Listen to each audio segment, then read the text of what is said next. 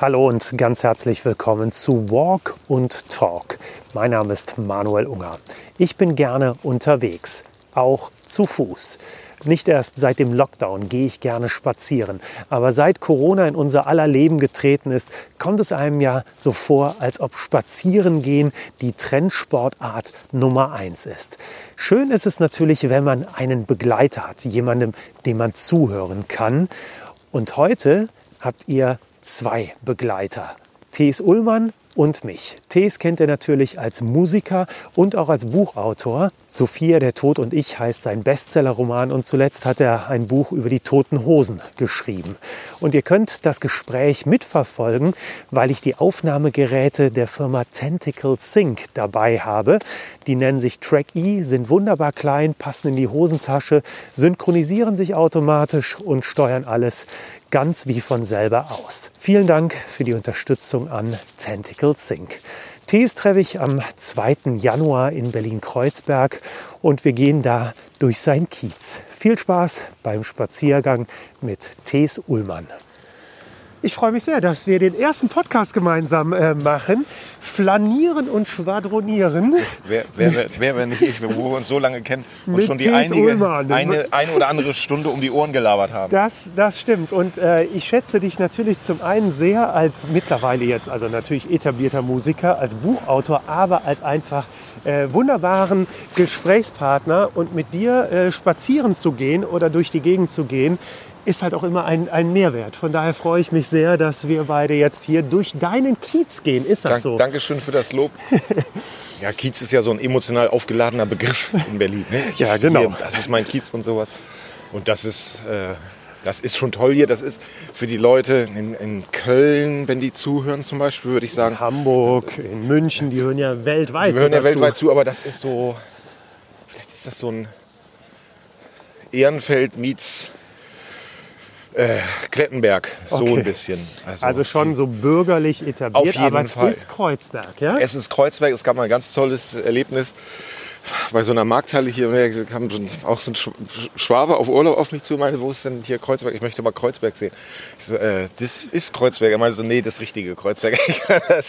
der wollte halt ein bisschen Punks und Heroin mal ja. beobachten. Ja. Und, ähm, und nee, das hat sich hier natürlich, also hier ist durchgezogen worden in den letzten zehn Jahren. Ne? Also. Wo befinden wir uns jetzt hier genau? Weil ich bin jetzt ja eigentlich wirklich ortsfremd. Natürlich war ich auch schon mal in Kreuzberg, aber also diese gibt, Straße jetzt hier kenne ich zum Beispiel gar nicht. Oder es, gibt, es gibt ja, das, es gibt ja den, den berühmten äh, Konzertladen ähm, SO36. Mhm.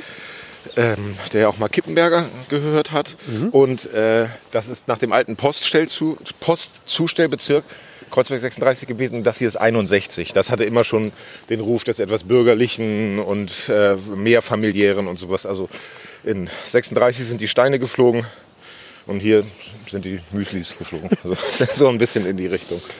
Und bist du von Anfang an hier wirklich untergekommen in dem Bezirk oder warst du dann doch eher auf der Punk-Seite? Nö, ich habe ich hab immer hier.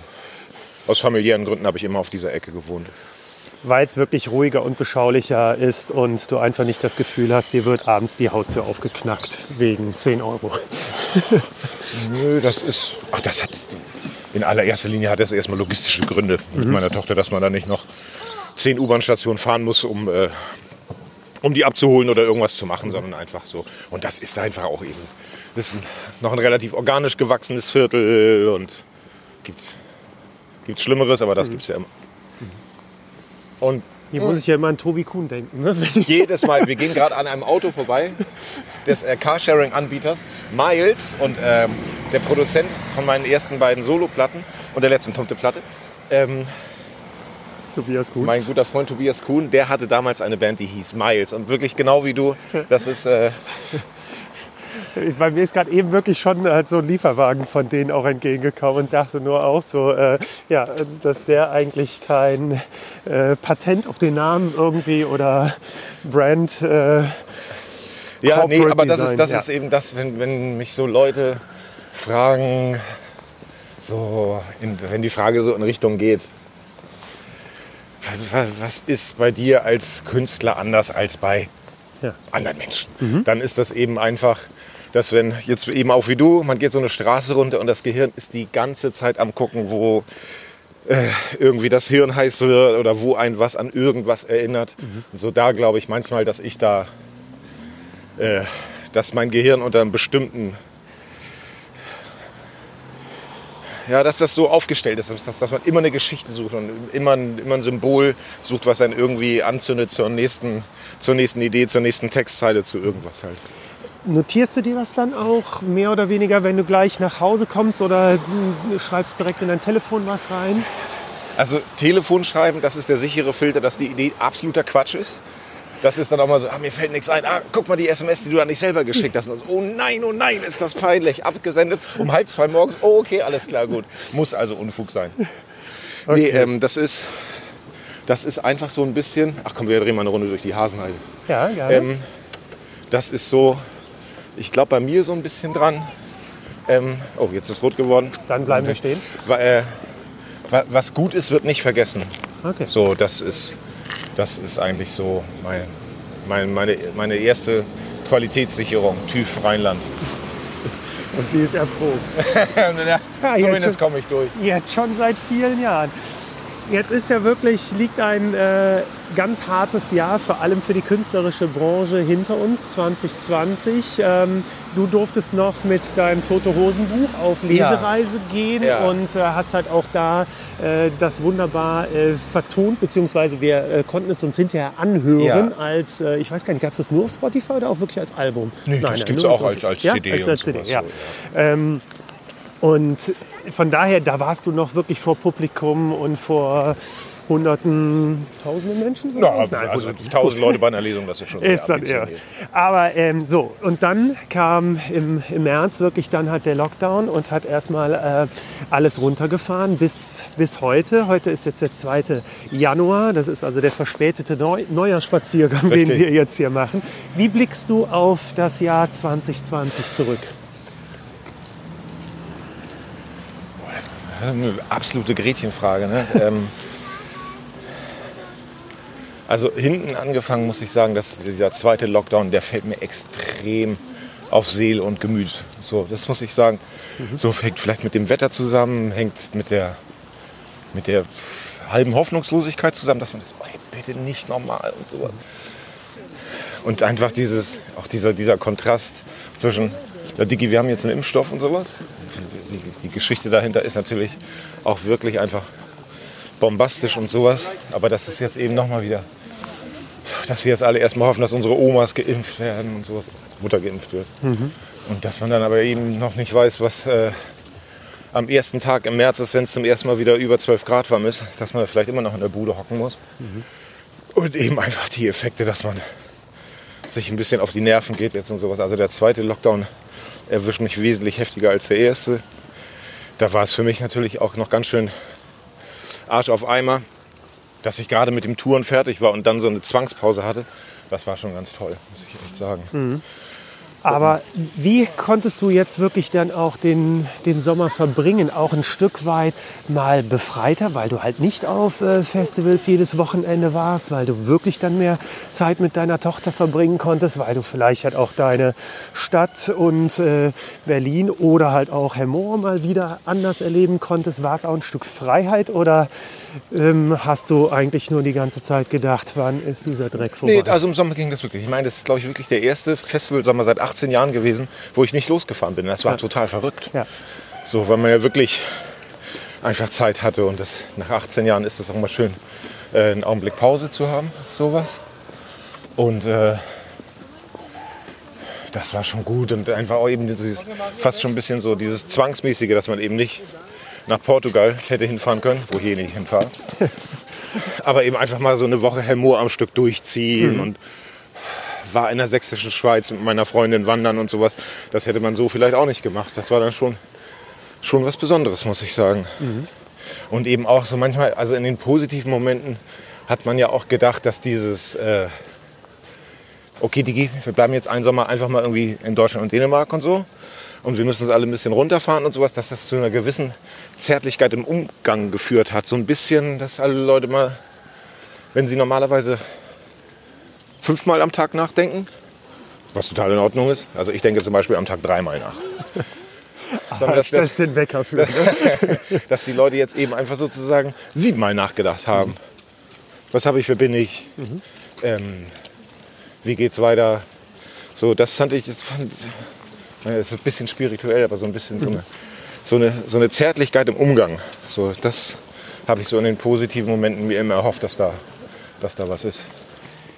Aber wie hat sich das jetzt für dich entwickelt? Ist es jetzt eher zu einer neuen äh, Grobheit geworden? Weil du auch gesagt hast, dass der zweite Lockdown dann doch. Das kann, das kann ich gar nicht sagen, weil man das ja wirklich einfach so wenig Menschen sieht. Ich glaube, das romantische Kunstwerk zurzeit ist die WhatsApp-Gruppe meiner Band. Also da ist irgend, jeden Abend ist da irgendjemand so emotional angeschallert, dass er I love you guys. Can't wait to go gigging again. Und äh, gehen hier rein. Ja. Ähm, so, und dann gibt es ist immer so, okay, man wird immer gefragt, habt ihr ein Ritual vor euren Konzerten? Wir haben nie ein Ritual. Und es hat sich irgendwie eingeschlichen, dass du jetzt vor dem Auftritt nebeneinander stehen und sagst, okay, let's fuck. So, und das ist aber natürlich so megamäßig enthirnt gemeint und eher, eher belustigend, denn äh, erotisch konnotiert und sowas. Und dann so, oh, I miss you guys. When can we play in A-Moll again? When can we go let's fuck again? Und so, das ist schon, so daran merkt man das eben einfach. Ne? Weiß ich nicht manchmal. Wie viele Menschen triffst du denn momentan? Also du lebst mit deiner Tochter zusammen. Ja. Ähm, klar, mit der verbringst du wahrscheinlich wirklich momentan die meiste Zeit. Aber äh, triffst du Freunde? Machst du Schnelltests jetzt äh, Ja, ich, ich mache Schnelltests. Sozusagen, das habe ich jetzt wirklich, ähm, weil ich, ja, ich habe das. Warte, hoffentlich kommt jetzt die Polizei nicht. Nein, den brauchst du dich nicht wild umgucken, nur weil wir hier im Dealerpark sind. Über die Dealer können wir gleich auch noch mal sprechen. ah, da vorne sitzen Ähm, ja. Mhm. Nein, also ich habe das dann einfach so entschieden. Ich musste beruflich nach Hamburg. Ich wollte endlich mal wieder meine Mutter sehen. Ich wollte endlich mal wieder meinen Bruder sehen. Und äh, ich treffe wahnsinnig wenig Menschen. Ich muss nicht zur Arbeit gehen, Pio und Pa und Po. Und dann habe ich einen ganz tollen Arzt, der heißt Dr. Rock. Wirklich? Ja. ähm, der heißt Dr. Rock. Ist auch Schauspieler und, hat äh, 23 Und Tierarzt. Millionen äh, Instagram-Follower. Ja. Und, ähm, und ich habe den gefragt, ey, geht das? Und er so, Herr Uhlmann, machen Sie das. Ihre Mutter freut sich doch. So. Und dann habe ich eben jetzt so drei, vier, fünf, sechs Mal so einen Schnelltest gemacht und habe mich da dann danach geschützt, frei bewegt und dann aber auch in dem Bewusstsein, dass ich in Herr Moor wirklich nur meine Mutter treffe. So. Und so habe ich das gehalten und ja, ist, ich, ist eben die große Frage, wie man das handhabt. Ne? Und ich stelle es mir wirklich sehr schwierig vor, als ein Mensch, so wie du geartet bist, so wie ich dich kenne und wirklich liebe, du brauchst Publikum. Du musst einfach halt auf eine Bühne und äh, mit deinem Publikum interagieren. Spürst du das richtig körperlich, dass dir das äh, wirklich fehlt? Also das ist nicht so. Ich brauche den Applaus. Ne? Dafür bin, also jetzt mit 46 Jahren, wenn ich sagen würde, so, ich brauche den Applaus, das würde ich dann psychisch ein bisschen komisch finden und sowas. Aber dieses zusammen was machen, zusammen, jetzt okay, sag ich mal hochtrabend, zusammen Kunst erschaffen, ne? zu sich äh, zu siebt auf der Bühne Mühe zu geben, ähm, eine Sache zu organisieren und sowas, das fehlt mir sehr. Ich meine, auf doof gesagt, ich kann nicht zur Arbeit gehen. Ich meine, das ist wahrscheinlich genau das gleiche wie bei anderen auch, wenn die ihre Arbeit lieben. Ne? Das, das fehlt mir schon sehr, muss ich sagen. Und äh, wir, wir sind ja im Sommer, durften wir, ich glaube, so 20 Konzerte gespielt haben wir im Sommer. Und äh, da kann ich auch nur sagen, dass ähm, Rainer, mein Manager, und Danny, mein anderer Manager, dass sie da auch in konstanten Kontakt zu den Gesundheitsämtern waren und sowas. Und äh, da ist nach diesen Konzerten haben wir keinen Anruf bekommen, da ist was bei euch passiert, Ja. sondern das war wirklich, äh, das war, ja, es war safe und es war nämlich so eine Mischung aus, das Gesetz ist jetzt so, es dürfen vier Leute zusammensitzen und das nächste muss, dann haben die Leute sich teilweise Stangen im Baumarkt zurechtgesägt, um die Stühle so abzumessen. Das ist wunderschön gewesen. Und, äh, und die Leute haben sich halt ga ganz süß an die Auflagen gehalten. So. So Muss, muss ich sagen, das hat, mir, das hat mir sehr gut gefallen. Das heißt, du konntest wirklich diesen Moment genießen und du hattest das Gefühl, das Publikum aus war schon ein Stück weit unbeschwert dann. Es war nicht unbeschwert, also unbeschwert war es auf keinen Fall. Dazu, Ja. sind die, dazu ist das Konzerterlebnis viel zu doll anders als zum normalen Mhm. Konzert. Aber es war eben so, das war dieses, it is what it is und wir machen das jetzt. Mhm. So. Und da ist eben keine so, ich gebe jetzt ein Bier holen. Ich bin ein freier Bürger, sondern es nur so, Schatz, möchtest du auch noch ein Bier? Und sie, ja, aber vergiss die Maske nicht. Und so. Und das war, das hat, Ja. das ist das, was ich vorhin meinte Ja. mit dieser Zärtlichkeit. Da war eine, Ja. eine Zärtlichkeit in diesen Dingen drin. Das mochte ich sehr gerne. Und gerade eben durch die besondere Situation. Und wir haben ja nur zu dritt gespielt, äh, im Gegensatz zu, wenn wir normal spielen, zu siebt. Ähm, das, das war schon eine schöne Sache. Ne? Es waren wirklich so ganz süße, heilige Momente manchmal. Wenn du jetzt wirklich an ein Highlight in 2020 zurückblickst, beziehungsweise eins rauspicken solltest, gab es wirklich oder gab es das nach dem ersten Lockdown oder war das dann eher noch Januar, Februar, März? Na, ich habe zum, äh, zum ersten Lockdown hab ich, bin ich mit meiner neuen Freundin zusammengekommen. Ah. Das war schon. Also weil, Ja. also jetzt, äh, jetzt mal davon ab, müssen wir auch nicht groß darauf eingehen, aber das war so, das war schon ganz schön verrückt. Äh, jetzt auch nicht wie ein Stahlarbeiter bei Thyssen, aber ich habe die letzten fünf Jahre habe ich ganz schön durchgezogen, ne? auch mit allen psychischen Konsequenzen und körperlichen Konsequenzen. Ähm, und dann ist das ja beides, mein Buch ist angekommen, dann ist meine neue Platte gut angekommen und das Todosenbuch ist auch noch gut angekommen. Und dann Covid zu bekommen und eine neue Freundin geschenkt zu bekommen, das war so, Also eigentlich war 2020 ein sehr gutes Jahr. ja, auf jeden Fall. Also, also da- da- das, da muss man eben einfach sagen, zweigeteilt privat war das für mich. Okay, ich gebe jetzt eben einfach an, ne? ich kann zwölf Kilometer joggen. Sollen wir joggen gehen? Kann ich. Sehr gut. Geht jetzt. Glauben die Leute nicht, ist aber so. Und Markus Juro schon Kettger macht das wahnsinnig, weil der kann nämlich nur zehn Kilometer joggen. Das heißt, du läufst jetzt auch hier durch diesen Park Hasenheide, wo Hier wir laufe jetzt ich ab und gerade zu, sind. ich laufe ab und zu die Hasenheide, mache manchmal das Tempelhofer Flugfeld. Da natürlich auch das Allerbeste, wenn ich da, also am Spieltag von St. Pauli und es bringt nichts, aber trotzdem, wenn ich am Spieltag joggen gehe, laufe ich natürlich in St. Pauli-Trikot. So. Manche Leute kennen mich wegen meiner Kunst und sowas. Dann laufe ich durch die Gegend und dann gehen manchmal so Indie-Pärchen durch die Gegend. Und dann sehe ich immer wieder Mann zur Frau so, dann stupsen die sich so an. Und dann, es sieht, okay, ich schaffe zwölf Kilometer, aber es sieht nicht gut aus. Das habe ich nie gesagt. Und dann so, ich glaube, da kommt der Zoom. Und sie so, was, wo, wo, wo? Ja, da vorne, da, da, da. Und dann müssen die grinsen, während ich an denen vorbeijogge und so. Und ich so, ja, boah. Das und ist das ziemlich motiviert. funny. Ja, das, das motiviert motiviert. auf jeden Fall, dass ich beim, na, beim Hinterherjoggen noch meine Pobacken zusammenkneife. Und hast du jetzt erst mit dem Joggen begonnen in 2020? Nein, also begonnen nicht, aber sowas. Aber weil man, ja, jetzt hat man dafür Zeit. jetzt, jetzt hat man dafür Zeit. Jetzt ist der Hassspiegel auf, den eigenen, auf das eigene Selbst groß genug. Nee, das ist jetzt. Äh, das ist ja. Dann aber natürlich auch jetzt erstmal ganz entscheidend, weil es jetzt erst gestern war. Wie bist du an Neujahr aufgewacht? Eine Karte hattest du wahrscheinlich nicht oder sogar gerade extra. So unterschätzt wird. Nein, ich hatte keinen Kater. Das ist. Ähm, das, wir, wir haben. Äh, zusammen gefeiert und dann habe ich mich noch mal eine Stunde nach, ich habe einen Handystick jetzt. Handystick ist ja wohl das geilste. Und dann habe ich mich noch mit dem Handystick eine Stunde nach draußen gestellt und äh, habe noch mit Freunden gefacetimed und habe Bier getrunken dabei. Und was natürlich auch echt echt verrückt war und so extrem, also es wurde schon geböllert, ne? Extrem wenig Leute auf der, auf der Straße und sowas. Ein befreundetes Ehepaar, was, äh, wo meine Tochter in der Schule die Eltern kennt, äh, die arbeiten beide als Arzt, als Ärzte. Und, äh, und der, der Mann, der ist da wirklich ziemlich an der Covid-Front und er meinte so, ne, ey, also nur so in Anführungsstrichen, der meinte, ne, jeder Corona, jeder Corona-Leugner, äh, wenn der das bekommt, ne, moralisch nicht, ne, aber vom menschlichen her, ich würde die leiden lassen. Er meint, das ist ne, bei ihm, ihm sterben so die 35-jährigen Fitness-Muskelpakete, ne, die kämpfen da um ihr Leben. Und er meint, das ist so, das ist so, das ist so entmenschlicht, sagt er und sowas. Und er meinte, äh, er hat gesagt, dass er heute wird er geimpft, glaube ich. Okay, als Arzt war der. Als Arzt, weil er da an der Front steht Ja. und sowas. Ja, aber das ist, Ja. wir stehen hier gerade am Columbia-Damm. Ja. Ähm, dann ist das berühmt-berüchtigte Columbia-Bad. Wir sind jetzt gleich beim Flugfeld. Und äh, jetzt stehen hier halt viele LKWs und sowas. Im Sommer stehen hier noch mehr. Und da ist dann, ich habe ja im Tote Hosen Buch geschrieben, wirklich schöne und wirklich hässliche Sachen interessieren mich einfach nicht. Und äh, im Sommer sind hier ganz viele ähm, Lastwagen aus Rumänien, Bulgarien oder, oder der Türkei und eben einfach erstmal diese Vorstellung, ne, dass da wirklich einer irgendwo in der Türkei losfährt und dann in sein Navi eingibt, Columbia, dann Berlin. So, das finde ich erstmal total abgedreht und heftig und, und äh, ich darf in Nordrhein-Westfalen auftreten und am Moll spielen und der muss halt das machen, beruflich das. Aber dann sitzen die eben und klappen diese, klappen diese ähm, Küchen, unter, unter, unter dem. Fahrradhaus und sowas. Und dann sitzen die da zu viert, trinken Yankee Raki oder wie das heißt und kochen sich was. Und das riecht so gut. ich so, ey, hallo, ich, ich trinke auch gerne Yankee Raki und das Essen riecht gut.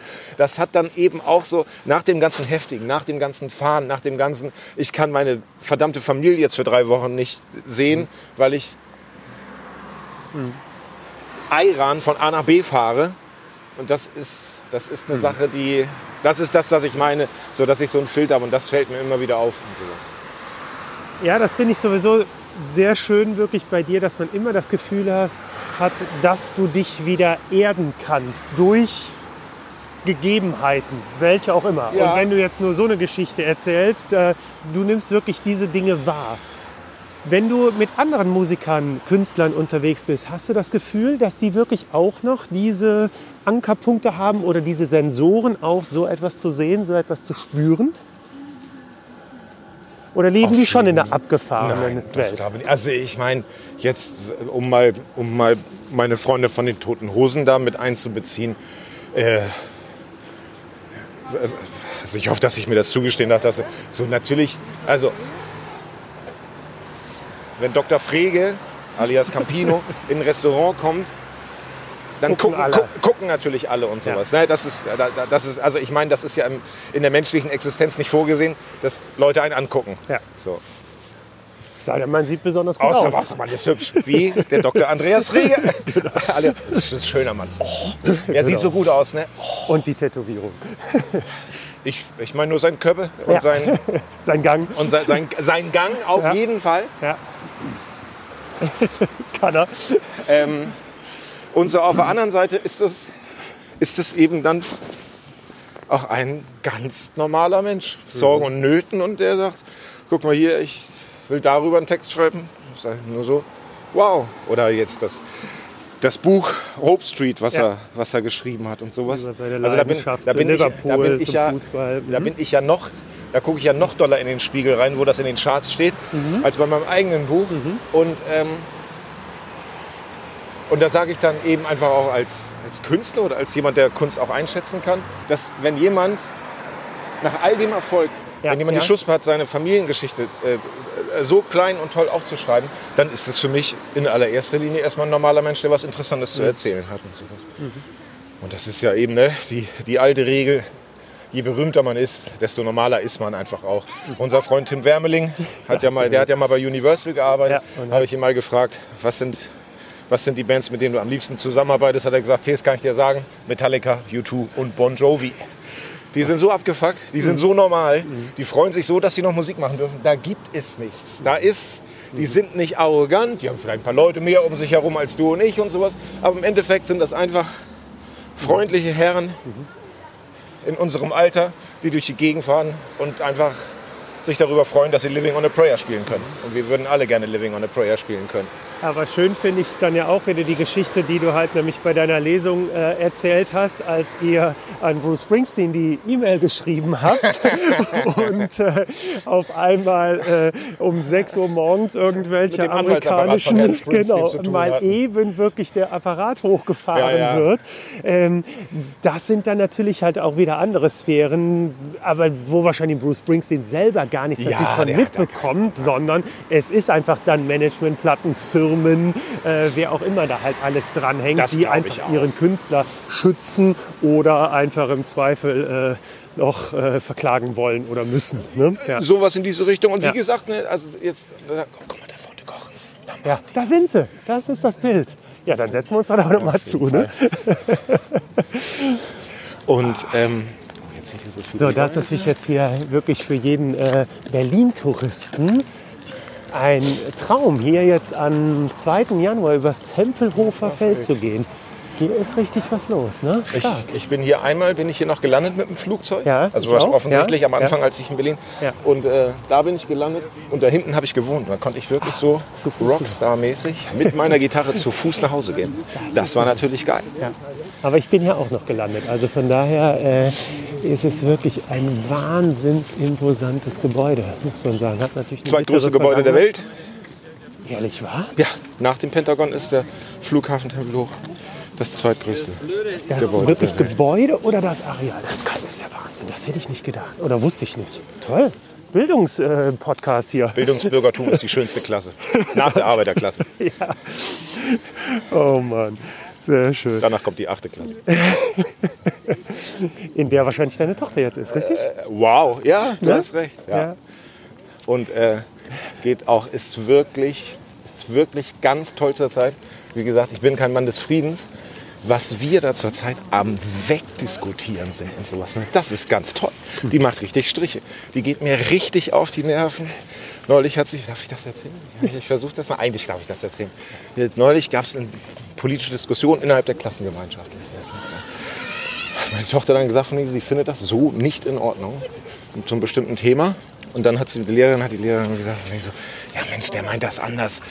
Nimm das mal nicht so schwer, Lisa. Dann hat, äh, meine Tochter dann zur Lehrerin ich finde das frech, wie sie mit mir redet. Und ich so, ey, Digi, pass mal auf und sowas. Ich sehe deinen Punkt, aber so würde ich jetzt auch nicht mit der Lehrerin sagen. Doch, ich habe das so empfunden und deswegen habe ich das auch gesagt. Habe ich zu ihr gesagt, pass mal auf, Digi, ne? wenn du die Wand spüren möchtest, dann musst du dagegen springen. Und glaub mir, ich bin gegen diese Wand auch gesprungen.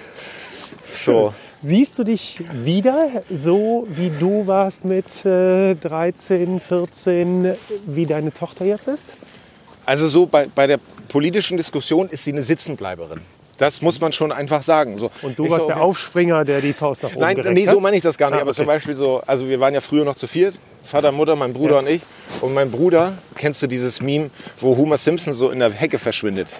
Nee, aber ich kann es mir so, vorstellen, ja. So, und so war mein Bruder. Ne? Von wegen wurde ein bisschen lauter, mein Bruder so. Und dann saß er wieder hinten, hinten im Buch und hat, äh, hinten im Zimmer und hat Herr der Ringe gelesen. Meine Mutter hat die Küche aufgeräumt, damit sie nicht zuhören musste. Und mein Vater und ich haben uns angeschrien und beackert. Und äh, Über politischen Diskurs, Politisch, über, also weil über Musik. Was aus mir wahrscheinlich werden soll, Musik oder? überhaupt Ja, nicht. okay. Ähm, was aus mir werden soll, Positionierung zum Leben. Mhm. Äh, ganz- Damals eben einfach auch ganz viel äh, ähm, Mölln, Solingen, Rostock. ja, ja, Rechtsradikalismus. was mich da als, als 14-Jähriger extrem umgetrieben hat. Ihn auch. Aber er war natürlich in meinem Alter. Und, ähm, und manchmal, also mein Vater, also wir haben uns echt ganz schön zerballert. So, aber manchmal, also in einer leicht spirituellen Lesart der Dinge, denke ich manchmal, dass er zu sich gesagt hat, also mein Vater war ja schwer krank. Er hat gesagt, ich weiß nicht, wie lange ich das hier noch durchhalte. Ich weiß aber, dass aus Tees nichts Normales wird. Ich gebe dem jetzt mal ein bisschen Rüstzeug mit. Und gebe ihm vor allem gegen Wind. Okay, auf jeden Fall. Und das ist manchmal eben so, dass die, so, wenn, wenn, wenn Lisa da sitzt und sowas so, dann wird eben einfach geballert. Ich so, du musst das auch mal so sehen und so sehen. Und sie so, ne. Aber vor Geil. allem, um ihr Kontra zu geben, ja, damit sie eine Aufgabe hat, sich auch an dir abzuarbeiten. Jetzt komme ich ja rüber wie ein Schwein. Nein, ich Warte, glaube, nein, dass das. Ja, hm? so, das ist- Weil sie brauchen Ich ja habe auch ich hab, ich hab neulich, ich hab neulich irgendwas Längeres, was Längeres gelesen. Ich weiß gar nicht mehr so richtig was. Interview mit einer Feministin irgendwo. Und äh, war sehr interessant, sehr, sehr komplex, sehr kompliziert und sowas. Aber was mir, was mir, ähm, was auch so hängen geblieben ist, ist einfach der Satz, ähm, wenn so Sachen, wenn so komplexe Sachen runtergebrochen werden, die hat gesagt, Frauen geben sich morgens schon Mühe, nicht vergewaltigt zu werden. So, und das fand ich, also ich habe mich vorher schon damit auseinandergesetzt und kann mir das, kann das leicht erahnen, wie nervig das sein muss, manchmal eine Frau zu sein. Aber das so runtergebrochen auf diesen Satz, dann ist das einfach auch überhaupt kein haltbarer Zustand und sowas so. Aber äh, das auf der anderen Seite eben einfach bin ich dafür da, meiner Tochter irgendwie ja, auch ein bisschen hart zu machen sozusagen. Von so, hier, lass ich, lass ich nicht mehr machen. Oder zum Beispiel so, ich komme hier nicht weiter, ich schreie jetzt um Hilfe und sowas. Und, äh, und ja, aber eigentlich bringt mir das auch, zu 80 Prozent bringt mir das doch nur Spaß zu sehen, wie die ausflippt und ich auch ausflippe. Aber ich kann es mir halt wirklich richtig gut vorstellen, wie du Vater bist und stelle es mir aber trotz alledem halt auch schwierig vor, weil du bist halt ich sag jetzt mal, mehr oder weniger behütet auf dem Land mit 9000 Einwohnern Ja. in Hemmoor aufgewachsen. Und deine Tochter wächst halt jetzt in Berlin-Kreuzberg auf, auch in einem bürgerlichen Ja. äh, Stadtviertel oder Teil von Kreuzberg. Aber trotz alledem, es ist Großstadt, es ist ein anderer Schnack. Aber es Welchen ist normal Einfluss für hat sie. das? Ich weiß Ja. es nicht. So. Oder kommt der Sänger von Metallica? Stimmt. James. Der hat sich auch eine Wohnung hier gekauft. Ja, natürlich. Am Dreigangufer. Und geht mal am 2. Januar übers Tempelhofer Feld spazieren. Ähm, das, ist, das, das ist eben das. Ich meine, das ist, für die ist es einfach normal. Freunde von mir, wenn die mit ihren Kindern kommen, sagen die dann schon so, krass, man schon merkt, ne, ich habe so Freunde aus, aus Bovenau in der Nähe von Kiel, die sagen, das ist krass, der Unterschied zwischen, zwischen deiner Tochter und unseren Kindern und sowas so. Jetzt, also gar nicht bewerten, ne, ist ja Quatsch, das zu bewerten, aber eben einfach so, was so angezogen wird und wie, wahrscheinlich auch wie man sich bewegt und sowas so. Das, Welche das Musik Sein, Mhm. das Sein, das, hören alle Billie Eilish. Ja, ne, genau, genau. Da kann ich mich Ähm. nämlich dran erinnern. Als wir uns das letzte Mal getroffen haben, hattest du schwer gepunktet durch deine wunderbaren Beziehungen zur Musikindustrie, dass du Gästelistenplätze für Billie Eilish bekommen hast und damit äh, ein Leben lang bei deiner Tochter der Größte bist. Oder Ich, sag, zum ich, ersten ich Mal. sag's mal so, mit einem großen Singer-Songwriter dieses Landes, es regnet immer da, wo es schon nass ist. ähm, ja, also ich möchte das gar nicht. Aber das Verrückte ist eben einfach, oder das ist jetzt auch in der letzten Zeit, haben wir uns häufiger darüber unterhalten, die findet das eben einfach total normal. So, Kreuzweg ist, Kreuzweg ist für die auch eine, auf eine bestimmte Art und Weise. Hemmoor. So. ja, ja. Und, äh, und wo das, ja, ich kann das gar nicht. Ja, das eine so, ach komm, wir gehen da durch. Da. Ja, genau. Aber hier Ähm. müssen wir auf jeden Fall auch noch mal ein Foto machen, wenn wir aus diesem, aus diesem Teil so raus sind, wenn wir da mitten auf der Wiese sind. Ähm, Spektakulär. Ja. nee, so, so ist das. Und so. Das ist natürlich, was dich als Vater auch umtreibt. Ne? Es kann, Ja. kann jederzeit immer was passieren. Und das jetzt da ist und so. Und was man da alles. Ich meine, du hast natürlich nicht den ganz direkten Vergleich, außer dass du jetzt bei äh, Eltern und Familien aus der Klasse deiner Tochter halt siehst. Du bist halt jetzt Künstler und lebst natürlich ein anderes Leben. Was glaubst du, wie viel anders wächst wirklich deine Tochter auf? Ist das ein gro- großer Unterschied oder ist es nur marginal? Ich glaube, das kann man gar nicht so sagen, weil das. Äh, ohne, also Computer ist, glaube ich, schon einfach eine riesige Sache und alles, was damit verbunden ist und sowas. Aber, aber die, die Bedürfnisse oder die, oder einfach, ich meine, das hat man jetzt auch schon auf 20.000 lustigen Interneteinträgen gelesen. So, Wir, unsere Eltern haben uns rausgeschmissen und um halb zehn mussten wir wieder zu Hause sein. Ähm, ich glaube, ich glaub, die, die Grundsachen sind immer die gleichen und werden, glaube ich, auch immer die, die großen bleiben. Und meine Eltern wollten mich vor bestimmten Sachen schützen, Heavy Metal und Dosenbier. Und ich will meine Tochter eben schützen vor Crack und On Online-Porn und Crack. Ja, so. Was glaubst du, wie hat dich Berlin beeinflusst in den letzten 14 Jahren, die du jetzt hier lebst? Es ist halt schon jetzt nach Hemmoor deine längste Station. Auf ne? jeden nach Fall, ja, ja. Äh, Köln und Hamburg. Hamburg. Lebst du jetzt seit 14 Jahren hier Wie mich das beeinflusst hat. oder geprägt hat, auch verändert hat? Warst du früher ein, ein anderer Mensch? Zufrieden und ausgeglichen.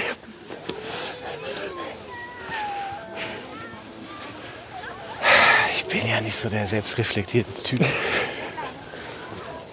Also das ist so, wie gesagt, das sage ich auch immer, ne, es geht nicht gegen Berlin, das geht nur von mir aus.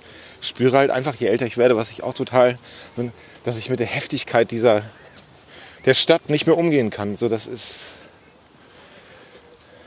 wirklich meine Augen sehen sich nach Ruhe. So, das ist oder das ist meine, meine Rezeptoren sind so dermaßen überreizt und mh, das ist so zum Beispiel, wenn man U-Bahn fährt und äh, man erkennt die reichen Leute an ihrer guten Haut. Ist einfach so. Man kann nichts machen, man weiß nicht warum, ist aber so.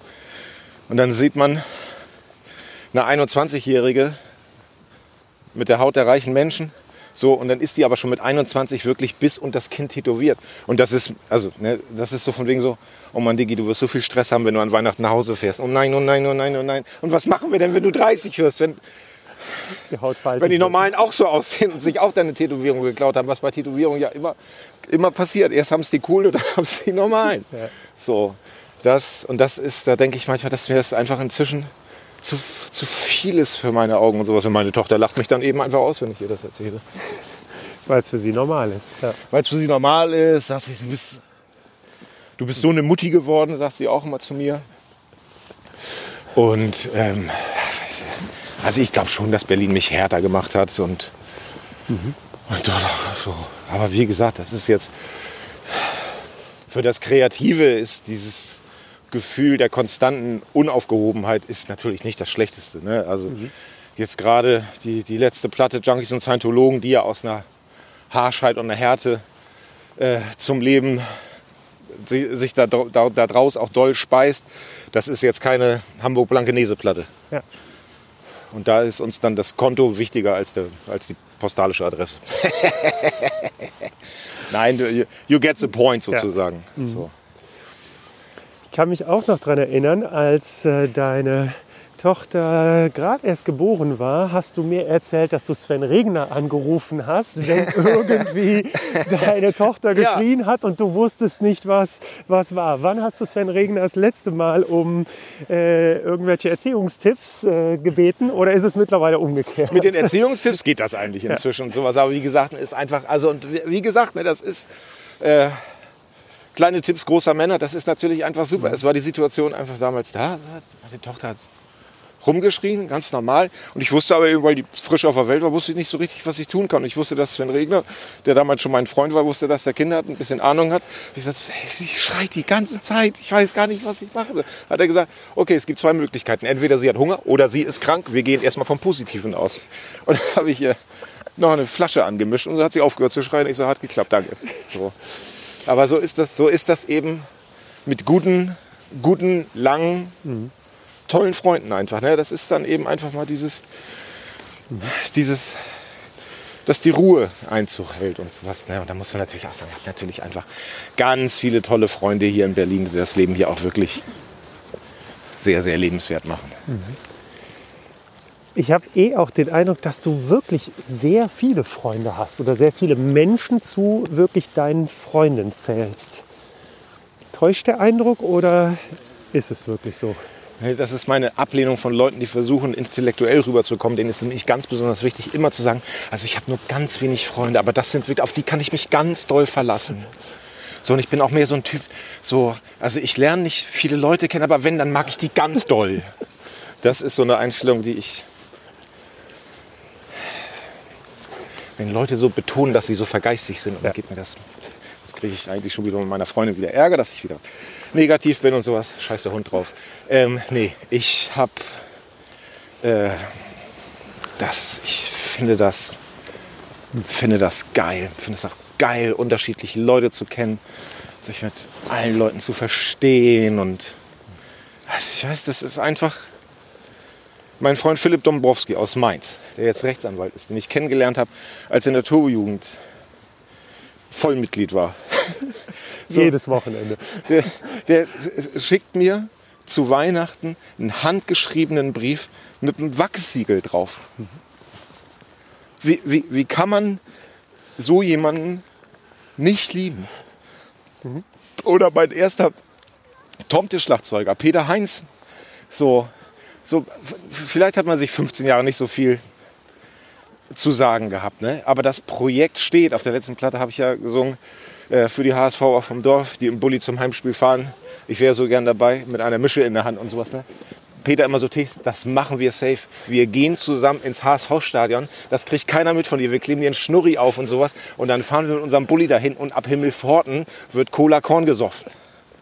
Das ist doch toll, solche Leute zu kennen. Ja.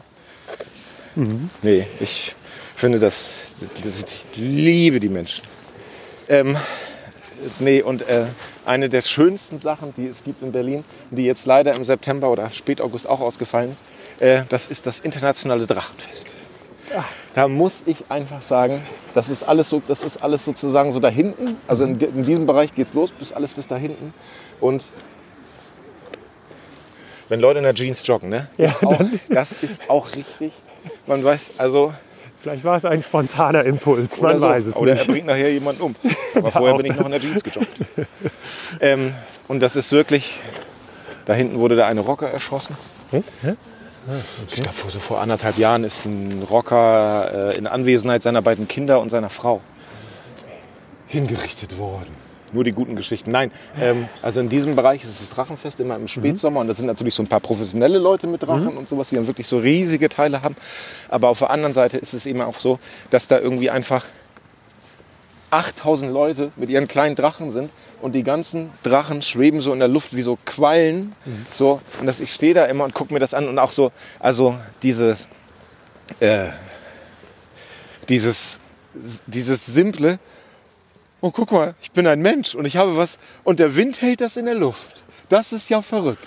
So, dass, dass dieses, dieses, wo dann doch alle Menschen gleich sind, dieses auch ein abgefuckter Neonazi wird da wahrscheinlich mit dem Drachen stehen und dann so, guck, mal, ich- der Drachen fliegt, der fliegt. Er ist oben. So, der ist oben und dann äh, stehe ich da immer, bin ganz glücklich und, ähm, und muss immer an den Song denken, Islands in the Stream, this is what we are. Das finde ich immer Ja. wahnsinnig schön. Irgendwie. Ja, Und warum mir das so viel bedeutet, weiß ich auch nicht. Aber das ist, hat mich, das hat mich, das hat mich traurig gemacht, dass das Merkel-Regime das dieses Jahr. das Verboten. Merkel-Regime. Ja, dann kommen wir zu 2021. Da steht zum einen eine Bundestagswahl an, aber auch, ähm, ja, was hast du jetzt schon konkrete Pläne, Termine, auf die du dich freust, auf die du dich vielleicht auch nicht freust? Hast du irgendwas Also erstmal habe ich, ich habe dann auch ein bisschen Weihnachtspost gemacht und sowas. Und da habe ich dann, glaube ich, dann am Ende des Ende, Ende der Karte, Ende des Tages, Ende der Karte habe ich dann doch auf jede Karte, glaube ich, drauf geschrieben, 2021 wird wieder getanzt. Wo ich jetzt nicht der größte Tänzer bin, aber ich finde irgendwie so, 2021 werden wir wieder tanzen und sowas. Das ist natürlich die große Hoffnung, die jetzt Jetzt zum Vergleich, als ich das geschrieben habe, ist die Hoffnung jetzt schon wieder kleiner geworden, aber es ist dann eben, also an irgendwas muss man sich ja auch irgendwie festhalten und sowas. Und äh, was das Berufliche angeht, ist es, äh, ist es so, dass wir, äh, eine berühmte deutsche Politikerin hat ja gesagt, meiner Meinung nach auch die beste Politikerin, nach Hildegard Hambrücher, äh, hat ja gesagt, wir fahren auf Sicht. Und genauso ist es mit den Konzerten auch. Wir warten ähm, auf, die, auf die vier, fünf, sechs großen Festivals, wie die sich entscheiden werden. Wir gehen eigentlich alle davon aus, dass sie sagen werden, dieses Jahr ist uns das zu heikel, wir wissen noch nicht, wie wir das machen sollen, wir sagen das ab. Und dann äh, planen wir nebenbei ähm, eben kleinere Konzerte mit Auflagen und sowas. Und so ist es, wie wir das wahrscheinlich angehen werden. Und eben auf Sicht planen. Ne? Von wegen so, okay, wir halten jetzt fest, 17. Juni spielen wir da und da. Und äh, komm, wir gehen dann raus mit dem Termin im März und checken erstmal bis dahin die Lage und sowas. Ne? Das ist alles so unter Vorbehalt. Aber das ist eben einfach dieses, ja, wie gesagt, ne, ich war auch extrem viel alleine mit mir in 2020 und eben sage ich jetzt zu Danny, mein Manager, sage ich von wegen so, ne, wenn du bei Amazon was bestellst, ne, ruf mich vorher an, lass uns drüber sprechen. so, weil es einfach so, wir reden über den letzten, ja, wie könnte man, ah, ich mache mir nochmal Gedanken, ich rufe dich in einer halben Stunde zurück. So, damit halt wenigstens irgendwas zu tun ist. Aber du könntest doch ein neues Buch schreiben. Das kannst du doch äh, wunderbar äh, ohne einen anderen Menschen, nur für dich alleine. Das könnte ich. Ähm, mir ist mir ist es, also erstmal habe ich ja sozusagen ungefähr vor einem Jahr aufgehört zu arbeiten mit der, mit der letzten Platte und mit dem Tote Hosen Buch. Und es ist mir aufgefallen nach all den Jahren, dass wenn ich was fertig habe, dass ich eigentlich immer ein Jahr brauche, um wieder Kraft zu schöpfen. So. Ähm, und deswegen ging da, ging, da nicht so viel und sowas. Und ich finde auch, dass der Alltag jetzt unter dem Covid, dass der es, fü- es fü- fühlt sich immer alles nach Sonntagabend an. So, und Sonntagabend ist ja nun wirklich, es weiß nun wirklich jeder, Sonntagabend ne, ist der schlimmste Tag der Woche. So dieses Gefühl, wenn morgen wieder Schule ist und irgendwie und Spaziergang mit den Eltern und wieder ein Zoff und sowas alles. Warte, wo ist es? Doch, kommt, wir gehen noch. So, ich finde diese, diese, diese Schwere des Sonntags, ich finde, so ist das eigentlich die ganze Zeit. Und das ist eben auch nicht die, die, die Stimmung, die mich so kreativ anzündet. Aber wenn das alles gut klappt, werde ich äh, Anfang Februar über die grüne Grenze nach Österreich flüchten, mich da mit einer Machete durchschlagen.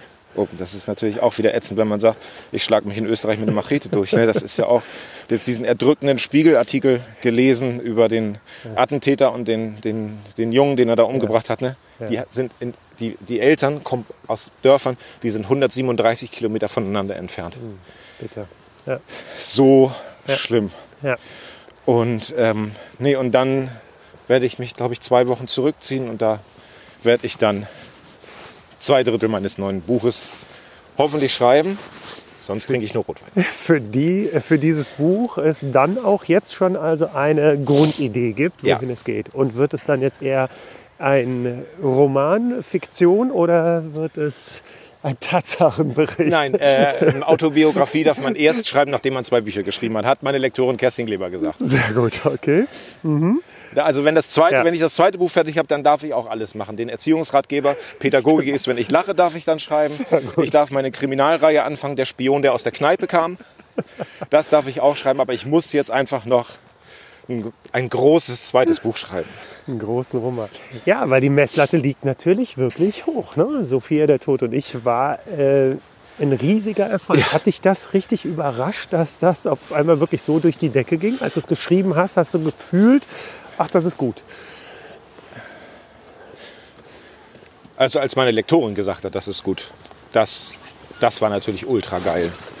So, weil die eben einfach 30.000 Bücher in ihrem Leben gelesen hat, ist Chef, Chefin von der Klitsche und wenn jemand sagt, das ist wirklich ein ganz reizendes Buch geworden, das ist natürlich ein tolles Gefühl. Ähm, man hat da als Privatperson oder ich als Künstler habe da immer nur eine vage Ahnung. Also es ist mir schon klar, dass die Junkies und Scientologenplatte, dass das, also wenn, wenn sich das keiner angehört hätte, dann hätte man gesagt, seid ihr zu dumm. ähm, so, aber das ist ja Gott sei Dank nicht so gekommen. Und ähm, also mich verlässt alles den irrealen Bereich. Ich glaube, am meisten habe ich mal zur guten CD-Zeit, habe ich von einer Platte mal 80.000 Platten verkauft. Und ich habe ja 140.000 Bücher verkauft. Und das ist eben, da denkt man, so jeder 800 Deutsche hat einen kleinen Sophia zu Hause stehen und sowas. Das ist natürlich abgedreht und sowas. Und das viele haben es dann noch verliehen an Freunde, die sich nicht gekauft haben, trotzdem gelesen Ja. haben. Also wahrscheinlich, obwohl da bin ich mir nicht sicher, ob dich wirklich mittlerweile mehr Menschen als Autor kennen als als Musiker. Ich glaube, das äh, ist noch Das nicht ist so. ja so ein, das ist Ja, ja. wahrscheinlich auch wie bei Sven, das ist so ein Mischmasch. Ja. Das eine bedingt das andere so ein bisschen. Ja. Aber ich habe ja auch wirklich einfach so, dann kommt irgendwie, weißt du, so Heavy Metal Freaks oder, oder, Mhm. oder so ganz, ganz normale, in Anführungsstrichen, Leute, die kommen dann zu den Lesungen und sagen, ich wusste gar nicht, dass sie Musik machen, gefällt mir auch nicht so gut. Aber schreiben können sie. Aber Ist schreiben super. können sie. Und man wird gesiezt, ja? Als Autor. Da, da komme ich, wie man immer so schön sagt, da komme ich, glaube ich, noch hemdsärmlich genug rüber. Ja. Da, da wird noch viel weggeduzt. Ja. Was ich aber auch sehr mag. Ja, das würde mich auch wundern. Ich habe noch keinen Menschen bislang in deinem Umfeld kennengelernt, der äh, dich gesiezt hat. Also Nee. wenn ich in der Nähe war. Also wahrscheinlich, wenn aufs Amt gehst, ist es anders. Das ist ja, weil das ist. Hab da ist jetzt auch kein Interesse. Ja. Ja, ich bin, ich bin vielleicht nicht Platz 1 in den Charts und bin kriege vielleicht nicht den Büchnerpreis, aber dafür bin ich auf Platz 1 der Charts. Mit wem würden Sie gerne mal ein Bier trinken gehen? Da bin ich nun wirklich seit mehreren Jahren Ja, der, Campino. der ungeschlagene Chef auf dem Thron. Ja, das stimmt. Ja. Kann ich auch bestätigen, macht Spaß. Ja. Das äh, lohnt sich. Wenn du hier ähm, wirklich dann, du hast das schon erzählt, also wenn du joggen gehst, dass die Menschen dich äh, auch dann erkennen oder mal anstupsen, vor allem wenn es dann Me halt die mega wenig, ne? sind. Mega wenig. Ehrlich, ja? Aber liegt es auch daran, dass die Berliner selbst zu cool sind irgendwie? Dann, äh, Stimmt, ein bisschen wird ja immer gesagt und sowas, dass das nicht gut Aber wie gesagt, das ist, also, also Ja. ab und zu wird man erkannt, aber ich bin eben auch nicht gesichtsberühmt. Ne? Also man muss sich für den Kram, den ich mache, da muss man sich für kulturelle Sachen interessieren. Mhm. Was aber doch viele tun. Ja, Ja. aber es ist, Ja. es, ist, es ist eben. Es gibt halt, gibt halt eine Kunstberühmtheit, gibt eine Fernsehberühmtheit. Genau, und stimmt. Also du bist relativ selten eigentlich in Talkshows zum Beispiel, oder? Kommt mir das nur so vor oder sehe ich die falschen Talkshows? Nö, ich bin da relativ selten. So. Weißt du nicht, aber das ist ja eben einfach auch so, es interessieren sich nur noch wenig Leute für Musik, wie, wie wir sie machen. Ähm, die Formate haben sich verändert. Das geht ja auch alles mehr in Richtung Werbesache und sowas, was ich natürlich gerne mache, was so für mich auch essentiell ist, aber eben einfach so der gepflegte Diskurs um drei nach neun am Freitagabend auf dem NDR, das findet ja eigentlich nicht mehr statt. Ne? Also Ja, ja, die Sendung gibt es halt noch, aber es sind halt andere Themen. es ist irgendwie halt- anders. Ich bin auch Ja. kein Kulturpessimist, aber ich meine, die Classics sind dann eben schon, schon toll und weiß, man muss jetzt aufpassen, dass man jetzt auch wirklich nicht 46-jähriger Kulturpessimist wird. Aber so, wenn da wirklich da irgendwie interessante Politiker gesessen haben mit zwei mit einer Nina Hagen oder irgendwie sowas, die dann erstmal zeigt, wie man onaniert und Ja. sowas und überall steht ein Glas Weißwein auf Und dem Tisch und es wird geraucht. Ja. und sowas. So. Okay, sagen wir es doch einfach. Das ist natürlich eine spitzenmäßige Sache. Das wollen wir alle wieder sehen. Das wollen wir alles wieder sehen und nicht Und diese hören. verdammte Verkaufssendung im GZ-finanzierten Fernsehen. Nee, keine Ahnung. Welches Buch hast du in 2020 gelesen, was dich nachhaltig beeindruckt hat, was dir in Erinnerung geblieben ist? Gab es eins? Ich habe ähm, Die Macht der Clans habe ich gelesen. Mhm. Mal gucken, was die Nachbarschaft so macht. Das? Nachdem du äh, fünf Blogs dann auch gesehen hast, oder? Nee, das habe ich gar nee? nicht gesehen. Okay. mhm. Das ist, das ist die, diese, also es ist mir, also so- es ist ja deutsche Gottfasers mäßig, ne? Und aber ich muss auch sagen, je älter ich werde, ist es, ist es total in Ordnung, dass das mega erfolgreich ist und so. Aber für mich ist das nichts im Sinne von diese Halbglorifizierung von Kriminalität. Da, das, das schaffe ich irgendwie nicht mehr. Aber dieses Buch hast du wirklich aus Interesse gelesen, um wirklich zu erfahren, was äh, in Berlin unter anderem halt passiert? Ja, es ist, ja, also Ja. es ist ja spannend, das mal zu lesen. Eine Sache, die man tagtäglich mitbekommt und sowas. Und wenn da eben zwei tolle Journalisten da die Hintergründe aufschreiben, das ist natürlich schon wahnsinnig interessant. Und auch wie, äh, wie dieser riesige Komplex dann plötzlich auch auf so einen kleinen-kleinen runtergebrochen wird, dass das einen neuen Staatsanwalt gibt. Und, und die Polizisten haben irgendwie 2000 Akten vorbereitet und der Typ sagt, ach, wir machen nochmal eine Bewährung. Und die Polizisten, nein! Das finde ich, finde ich äh, interessant zu wissen und sowas. Das habe ich noch Mhm. gelesen. Und welche Platte hast du in 2020 entweder für dich entdeckt oder die halt auch neu rauskam, die dich auch nachhaltig beeindruckt hat? Das ist auch immer das Jahr nach der Platte, da kann ich eigentlich fast keine Musik hören und sowas. Das sind dann, das sind dann immer mehr einfach. Ich habe mir jetzt einfach mehrere Male nochmal wirklich komplett Pink Floyd, The Wall, CD 1 und 2 angehört und bin dann und freue mich darüber. Viel mal Knopfler gehört, also nur die coolen jungen Leute habe ich. Die Viel, aufstrebenden viel, viel, Talente. Minimal Techno und sowas, das, das ist mein Ding. Ähm, weiß ich nicht. Ja, aber ich hätte natürlich jetzt gedacht, dass äh, Bruce Musik, Springsteen, Musik, find. Musik findet auch nicht Ja. statt. Das ist einfach so. Das ist. Ich habe keinen teuren Plattenspieler. Mein Boden ist so wackelig, dass man da mit Vinyl eh abhauen kann. Dann findet meine Tochter findet die Musik total nervig. Bin dann auch nicht so der extrovertierte Typ, der sagt, nein, wir müssen jetzt aber mal die neue Tame Impala hören und sowas, sondern ich mache das dann manchmal alleine in der Küche und alleine in der Küche sind dann eben mehr so die Klassiker angesagt. So. Ja, aber deshalb, also jetzt, äh, Bruce Springsteen hat ein neues Album rausgebracht, Letter to You, hatte ich das. Auch noch nicht gehört. Ah, okay. Aber Freunde von mir sagen, dass das spitzenmäßig ist. Ja. Nein, das, das, das, das, das schlüpft dann irgendwann so rein. Okay. So, kann, kann das gar nicht so genau sagen. Manchmal ist es, kommt mir das auch so vor, wie so ein, wie so ein Maurer in seiner Freizeit interessiert er sich auch nicht für Steine. So ein bisschen. Also er findet das, er ge- geht an der Mauer vorbei und denkt so, geile Mauer. Da. Ja, gut gemacht. Die ist gerade. Die ist gerade, oh, da klau, das klaut, die Technik klaue ich mir. Ähm, aber das, ist, das kommt, dann, kommt dann mal so.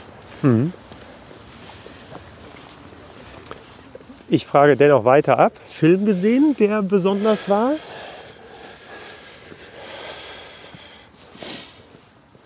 Du hattest Ich hab, Zeit. ja, ich habe so jetzt aber über Netflix, über Netflix-Serien zu reden, ist natürlich auch langweilig.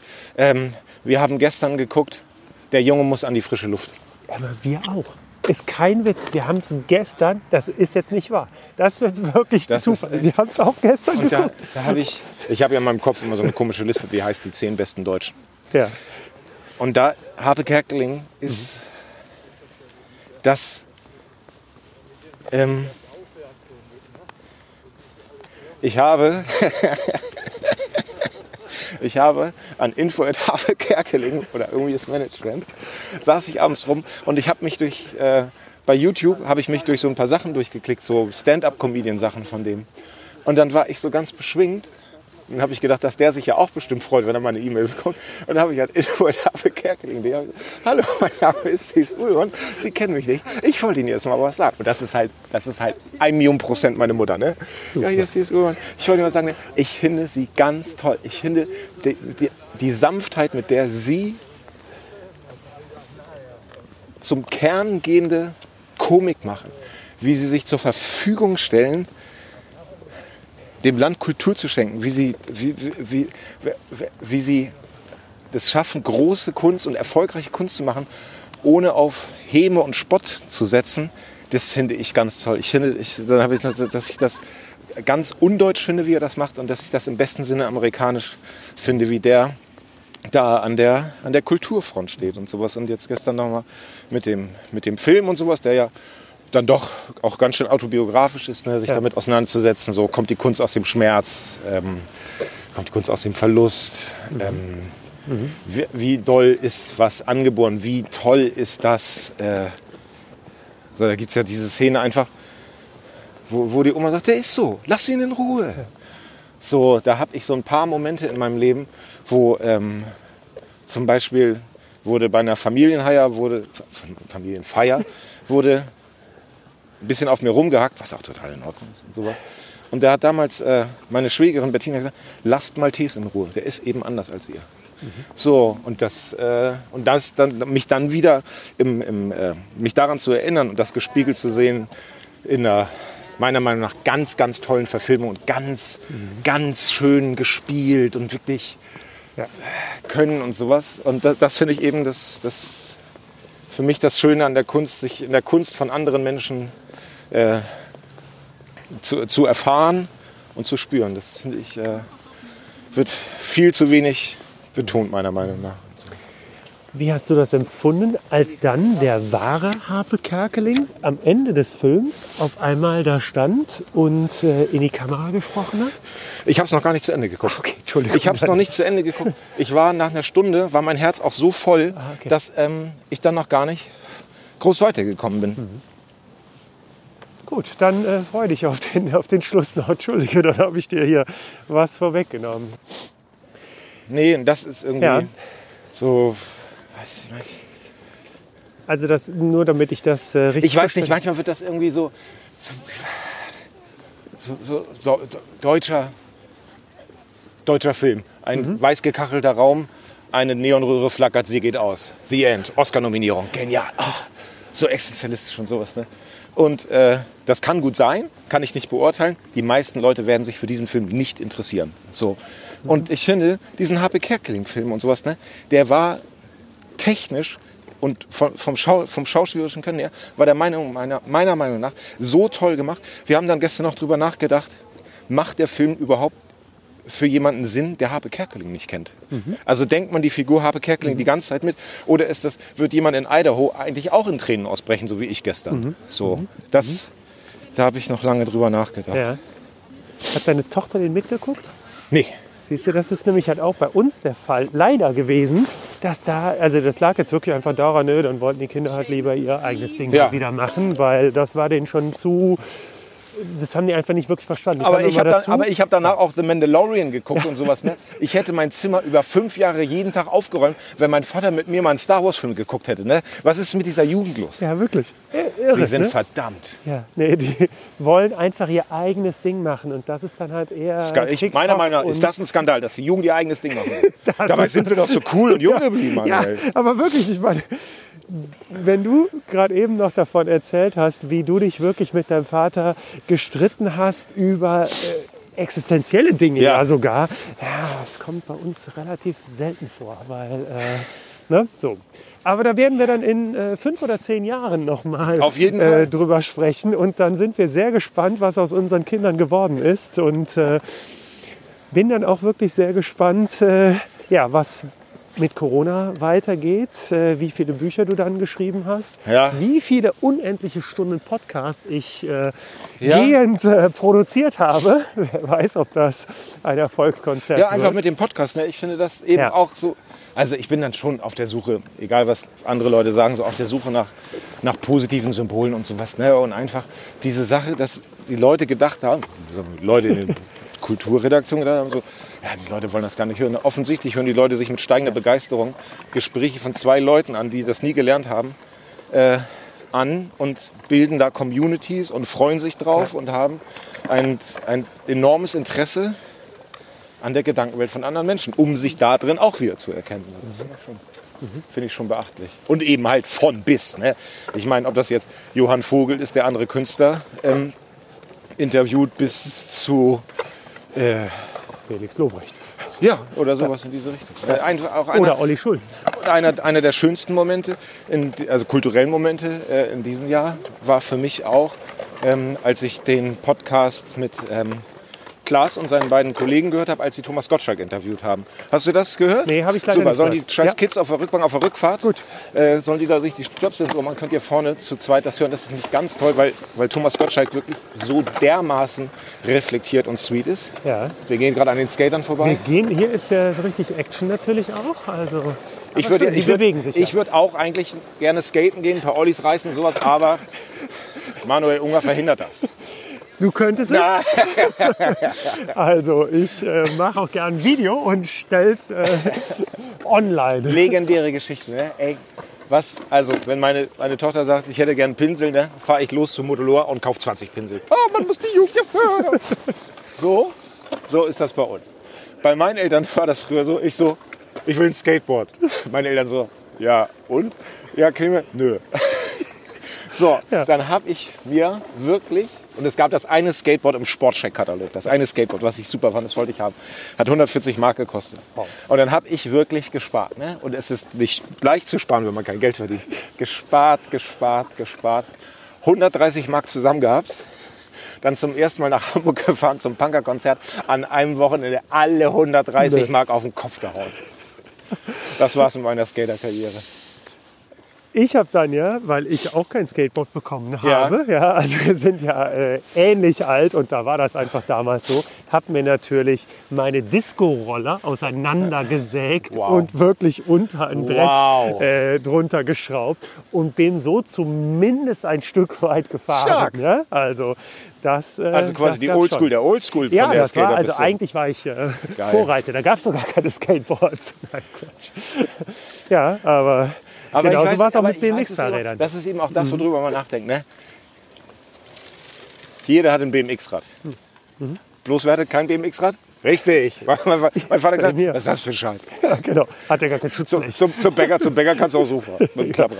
Ja, so. genau. Und dieser, dieser Antrieb, Sachen haben zu wollen, Ja. ist es, vielleicht ist es eben, würden wir eben dann doch auch beide nicht zusammen durch die Gegend gehen. Wenn ich sage, ah, hier ist dein BMX-Rad, oh toll, viel Spaß, verletz dich nicht, hier ist noch ein Helm. nee, genau. gibt's nicht. Ja, genau. Hatten wir früher auch nicht. Genau. Ja. Braucht man nicht. Brauchen wir nicht. Ist aber selbe, selbe Geschichte. Ich habe dann auch, weil ich kein BMX-Rad haben durfte oder bekam, altes Klapprad und dann Mofa-Mäntel drauf gemacht, um mit denen dann wirklich äh, durch den Wald zu fahren. Und mein Bruder ist dann so viel über irgendeine selbstgebaute Rampe gesprungen, bis natürlich das Ding auseinanderbrach und er die halbe Gesichtshälfte aufgerissen hatte. Du, du, Hätte man ihm besser mal ein BMX-Rad gekauft. Du hast ja nicht nur das Skateboard in Deutschland Nein. erfunden, du hast ja auch die Finn Klimanhaftigkeit in Deutschland erfunden. Stimmt, ganz genau. Ja, ja, immer. Ja, leider bin ich dann doch gar nicht so geschickt, sonst wären die Sachen vielleicht halt auch von besserer Qualität gewesen. Aber sie haben funktioniert. Welche Podcasts hörst du denn wirklich? Hörst du welche regelmäßig? Hast du welche im Abo? Äh, warte, warte, wir hören. Wir hören, ja. Pass auf, ja, aber ich meine, Rudi, Simon und ich, Ja. wir hören natürlich auf jeden Fall alles in Butter vom WDR. Oh, sehr wir schön. lieben es. Der Herr Gothe, ja, Das, genau. wir lieben es wirklich. Ja, das ja. georgische Restaurant, was er getestet hat, ist die genau bei uns beim Studio um die Ecke. Ach, okay. Und er war begeistert, sonst hätte er es nicht Er- vorgestellt. aber er ja. muss, man muss mit den Vorspeisen aufpassen, weil der Georgier haut bei der Vorspeise schon gerne mal ein halbes Pfund Butter da rein. Da wird es mit dem Hauptgang ein bisschen schwierig. Ey, ich gehe noch nicht mal besonders gerne essen. Und aber irgendwie, wenn die beiden dazu, hat sie ja auch das Moderatorenteam hat ja ein bisschen gewechselt und sowas, ne? wenn die auch so, Ja. so, ja, das mache ich selber, das mache ich selber. Wichser, woher hast du die ganze Zeit waren? Ja. Aber so, das ist irgendwie, ich, so und dann eben darüber nachdenken, warum hören Simon, Rudi und ich so gerne diesen Podcast, obwohl wir nun wirklich nicht damit drei Stunden äh, zubringen, um eine Ja. passierte Gemüsesuppe herzustellen. Ja, aber. Helmut Gothe ist natürlich A, wirklich auch rhetorisch. Man hört ihm einfach gerne zu, wie er über Essen, über Lebensmittel spricht. Das ist schon mal wirklich toll. Und dann ähm, sind die Moderatoren, finde ich halt auch, die, also Ich auch wenn die sie halt gewechselt haben, aber die, das ist wirklich sehr angenehm. Also ähm, ja. Sollen mich einladen zu der Sonder. Sonderfolge Bier. Mach Wunderbar, sehr gut. Und aber jetzt auch die letzte, die letzte Sendung war ja zum Thema Kartoffeln auch und Ja, sowas. Ne? ja, und ja. dieser Düsseldorfer Kartoffelhandel und sowas. Und ich dachte, ich schieße noch ein richtig gutes Weihnachtsgeschenk. Online-Shop beim Kartoffelhöker da in Düsseldorf und sowas. Haben keinen Online-Shop. So, Ja, das ist oldschool. das ist echt oldschool. nee, den, den Podcast. Aber schön. wir. Und auch so, die neue Folge ist draußen. Gibt es noch mal eine kleine WhatsApp ab und zu. Ja, das freut mich. Ja, das ist doch schon mal, das ist schon mal Qualität. Und eben, was mir auch Spaß Ja. bringt, mich mit dem Interesse von anderen Menschen Genau. auseinanderzusetzen. Wie gerne ich, ähm, ich weiß nicht, das ist wie, also durch ein Astloch bei der Baustelle gucken. Mhm. Also das ist ja der verlängerte Arm davon. Ähm, das, das mag ich gerne, finde ich auf jeden Fall. Ach, aber was ein herrlicher Tag heute. Ich freue mich sehr. Oder wer, würdest du sonst heute einen so ausgedehnten Spaziergang machen? An einem Samstag? Ja, heute hätte ich zum ersten Mal die 20 Kilometer geknackt. Sehr gut. Dürften wir jetzt hier Bier eigentlich trinken? Oder ist das verboten wegen Covid gerade? Ich würde denken, wir dürfen. Aber es gibt ja hier, das äh, wusste ich jetzt auch nicht, aber das war, glaube ich, nur an Silvester, dass es ab 2 Uhr kein Alkoholverkauf mehr gab Das in ist Berlin. früher. Also ich weiß Echt? nicht, ob es in Silvester, ich weiß aber, dass so am normalen Tag machen die Spätis um 10 Uhr dicht und sowas. Ja. Und, aber wie gesagt, ne, ich finde das, ich finde das auch alles, da ist in meinem, die Schule von meiner Tochter und sowas, ne, die machen das total spitze. Ne? Die geben so, natürlich könnte irgendwie jede Schule in Deutschland besser mit Computern ausgerüstet sein. Ne? For what it is, machen die das total super. Vielleicht habe ich auch wieder Glück gehabt, einfach und sowas. Ne? Da wird sich da wird sich, da wird sich gekümmert. So, die versuchen das Ding da am Laufen zu halten und sowas muss ich wirklich einfach sagen. Ne? Ey, die Elternvertreter, ne? Ey, zum Gott sei Dank habe ich noch alle Credits mitbekommen als Elternvertreter und bin, als es zur Arbeit wurde, bin ich ausgestiegen. Ne? Die Elternvertreterin, das Team mit der, ne? Die schreiben zweimal in der Woche irgendwie zwei DIN A4 Seiten auf, ne? Das ist so direkt alle 500 Euro. Ja. Alle hier, zack, danke, danke für Durchhalten, danke für Machen, 500 Euro. Irre. Ja, nee, muss ich sagen, läuft bei uns nicht so geil. Also auch so Ja. Online-Unterricht oder ne, Distanzunterricht. Ja, die haben jetzt zumindest halt im fünften Schuljahr der Kleine äh, Aufgaben kriegen die jetzt halt so Wochenpläne, aber die kriegen auch kein wirkliches Feedback, ob das jetzt richtig Mhm, gut gewesen ist. Äh, der große, wie gesagt, neunte Schuljahr, Videokonferenz oder ne, irgendwie so eine Zoom-Geschichte hatten die beim ersten Lockdown einmal im Fach Chemie. Wo du echt sagst, Mhm. Ja, okay, sag das mal, das vergessen. gibt's doch nicht. Ja, also äh, kein Wunder, der, der zieht die Jogginghose gar nicht mehr aus. Ja. Ja. so. Die neuen Klässler boxen sich lieber die Falten aus dem Sack. der, der verbringt sein Ja, Leben guck mal, ich habe mich, ich hab mich ausgedruckt auf meine Computer dahin. Es ist, ja, aber trotz alledem glaube ich, die lernen dann vielleicht auch durch YouTube, TikTok oder sonst was ganz andere Dinge, ja. Und hoffentlich bringt es sie halt auch weiter. Und zum Glück sind sie auch nicht auf den Kopf gefallen. Ja. Aber, ne, so. Ah, Wie schön, es ist ja, Na, jetzt ist es natürlich ganz schön Wirklich? spektakulär, ey. also finde ich jetzt auch. Meine, es sind natürlich auch echt spektakulär viele Menschen. Da hinten ist das, äh, da hinten ist das Gasometer, auf dem Materia sein lila Wolkenvideo gedreht hat. Ah, da ist es. Gut. Ja, schön. Wir haben äh, für den Rockpalast eine sehr schöne Sache jetzt äh, auch während dieses Jahres gemacht, wo wir ja nichts machen konnten. Äh, weil du gerade Gasometer Ja. sagst, da waren wir mit der äh, Prog-Rock-Band Neander, Ja. auch aus Berlin, sagt ihr vielleicht Ja. was. Der ähm, Jan, der da eigentlich so der vor, äh, maßgebliche Mann ist, der spielt nämlich bei Casper halt auch in der Band. Und mit denen haben Corby, wir... an- Corby. Ja, Ja, genau, genau, doch. genau, ja klar. Über... Ähm, in Zeche Zollverein, in einem alten Gasometer, mit denen da halt eine Session aufgenommen. Das nennt sich Offstage, diese Serie, ne? weil wir einfach extra sagen, wir gehen nicht auf eine Bühne, wir gehen nicht jetzt ins leere Palladium oder sonst Klar, was, total. sondern sind einfach an Orten, die Sonst nicht schön sind, werden. genau, Ja. ne? und, und spektakulär sind irgendwie. Und deshalb, weil du gerade Gasometer sagtest, ähm, ja, sehr schön. Also das wäre zum Beispiel halt auch äh, eine Sache, wo wir uns jetzt halt auch wieder Gedanken machen, wie geht es jetzt 2021 weiter? Wie können wir Musik abbilden, sodass es interessant ist, im Fernsehen sich anzugucken oder online oder wie auch immer. Mal wieder ein Konzert. Genau. Bei, bei Prog finde ich ja so super, mein Kumpel Stagge vom Dorf Ja. und Hu und sowas, das sind so Prog-Fans Ja. und sowas. Und mein das ist total genial. Wendeanteil bei diesen Konzerten 95 Prozent, maximal, äh, minimal. Ja. Sowas. Und er meint, es gibt ja das Eclipse, das ist das Printmagazin dafür. Mhm. Und es gibt halt eine deutsche Seite, die alle lesen. Und die Seite heißt betreutesproggen.de. Betreutesproggen.de. Das ist doch genial, wenn jemand darauf kommt. Sehr schön. Okay. Betreutes Proggen. Ja. ja. Das finde ich gut. Wenn jemand, wenn jemand auf so eine Idee kommt. Ja. Das, das ist zum Beispiel auch eine Sache, die ich, die ich schöner finde am Älterwerden, dass man, dass man ähm, so, eine, so eine super Faszination für solche Sachen aufbringen kann. Das, das wird mich. Überhaupt Da werde ich auf dem Todesbett, auf dem. Todesbett werde ich dann noch sitzen und lachen, dass die Seite, also nicht lachen, sondern mich freuen Freuen. darüber, dass die Seite für Prog in Deutschland betreutes Proggen.de heißt. Super. Ja, das muss man wissen. Haben wir jetzt hiermit auch für Werbung gemacht. Das Ja. finde ich gut. Gibt es eine Leidenschaft, die du hast, Rauchen. von der die Menschheit, ja auch gut, aber von der die Menschheit bislang noch nichts weiß? Ist doch noch irgend so eine, was du auch wirklich als Leidenschaft bezeichnen Naja, würdest. ich glaube jetzt hat zu Hause war ich mal ein bisschen gesagt, du hast überhaupt keine Hobbys. Und ich so, Bier trinken. Wird das zählen? Und also, nee, ich hab, was soll ich auch für Hobbys haben? Ich spiele Gitarre beruflich. Ja. So, Ja. das, da, okay, das ist ein kleines neues Hobby von mir. Ähm, ich gucke mir YouTube-Tutorials an und ich kann jetzt Blackbird auf Gitarre spielen. Sehr schön. Und Wunderbar. ich kann dir nur sagen, Ja. dass es, man denkt ja, dass es schön ist, wenn man das spielen kann. Es ist noch viel schöner. Ja? Das ist so die Idee, dass Paul McCartney irgendwann mal rumgestanden hat und die Gitarre so gespielt hat. Und dann ging das immer, ich weiß ja, wie das ist, so einen Gitarrenriff zu schreiben. Und dann irgendwie so, dass er irgendwann dann im Proberaum kommt und sagt, ich habe einen Song geschrieben, der heißt Blackbird. Und dann, das ist gut, den nehmen wir auf die Platte. So, das ist, das, und wie gesagt, ne, bin, bin, nicht, bin nicht religiös und sowas, bin evangelisch geprägt und sowas.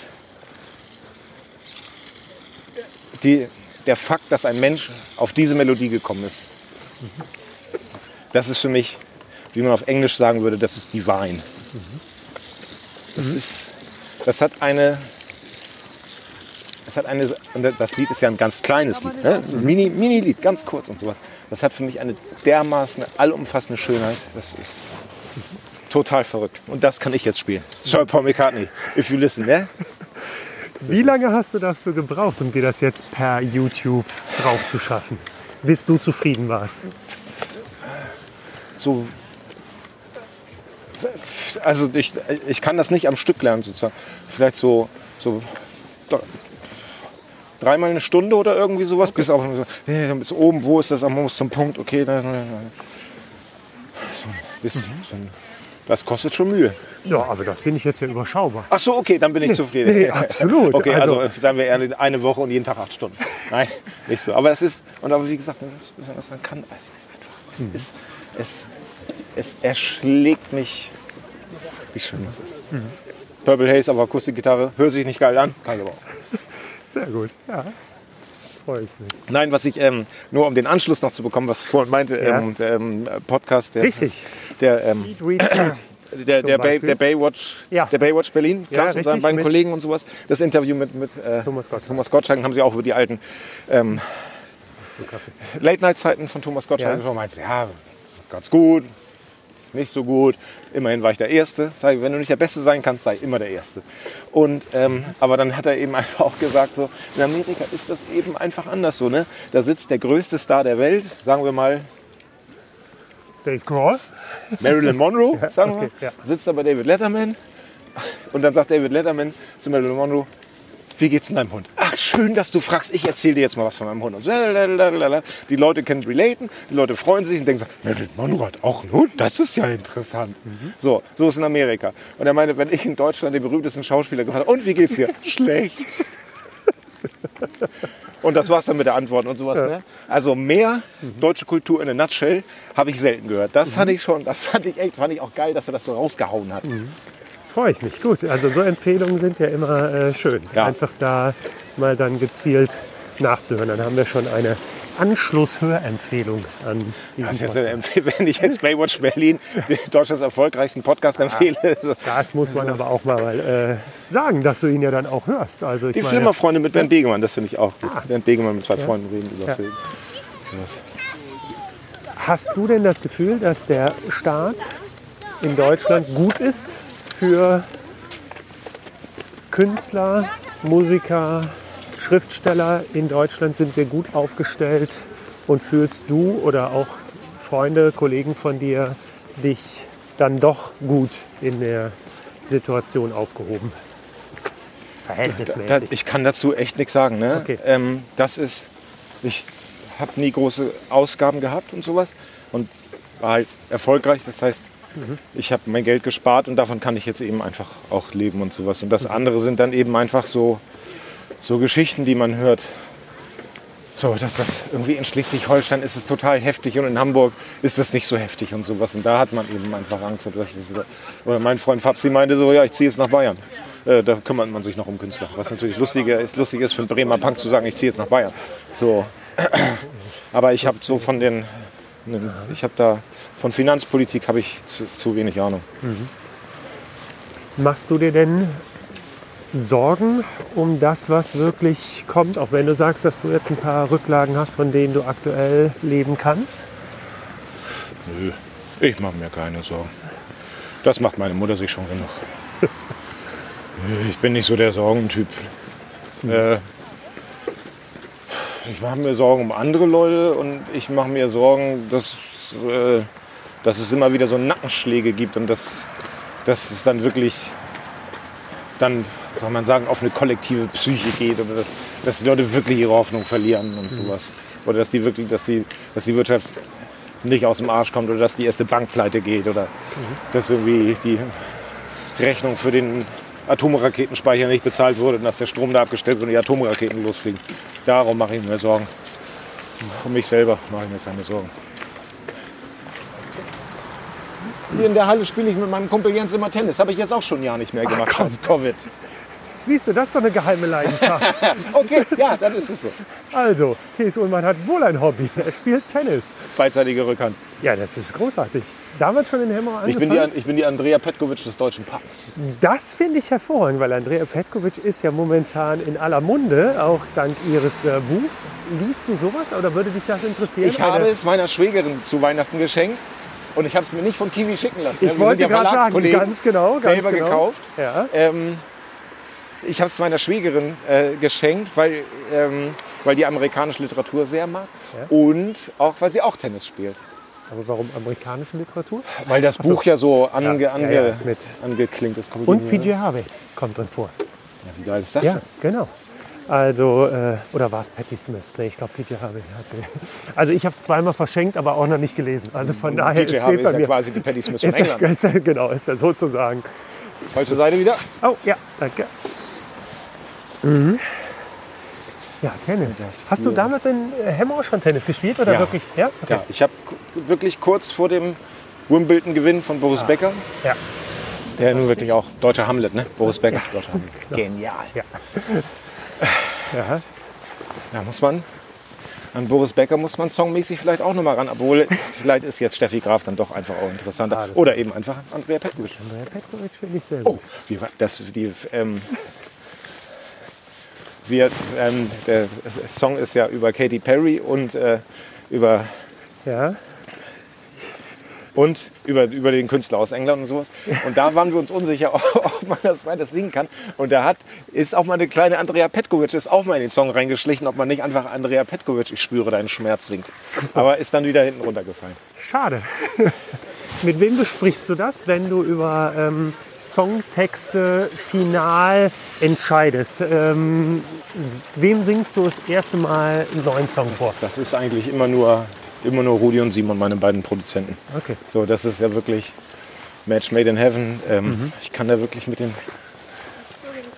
krudesten Ideen um die Ecke kommen. Und auch, ich bin mehr so der Vielschreiber. Oder viel, macht erstmal Meter. Und dann, aber natürlich schnallt es nicht alle mit der Zunge, wenn man sagt, ich mache jetzt einen Song über Hannover und Avicii. Und die beiden aber so, genial. Geil. Shoot. Und dann lassen, dann geben die mir so ein Wohlgefühl, dann kann ich länger schreiben. Und dann geht es eben daran, so, das ist gut, das ist schlecht, das ist gut, das ist schlecht und sowas. Das ist für mich und vor allen Dingen ähm, mit einer die Schönheit der nicht existierenden Hemmschwelle.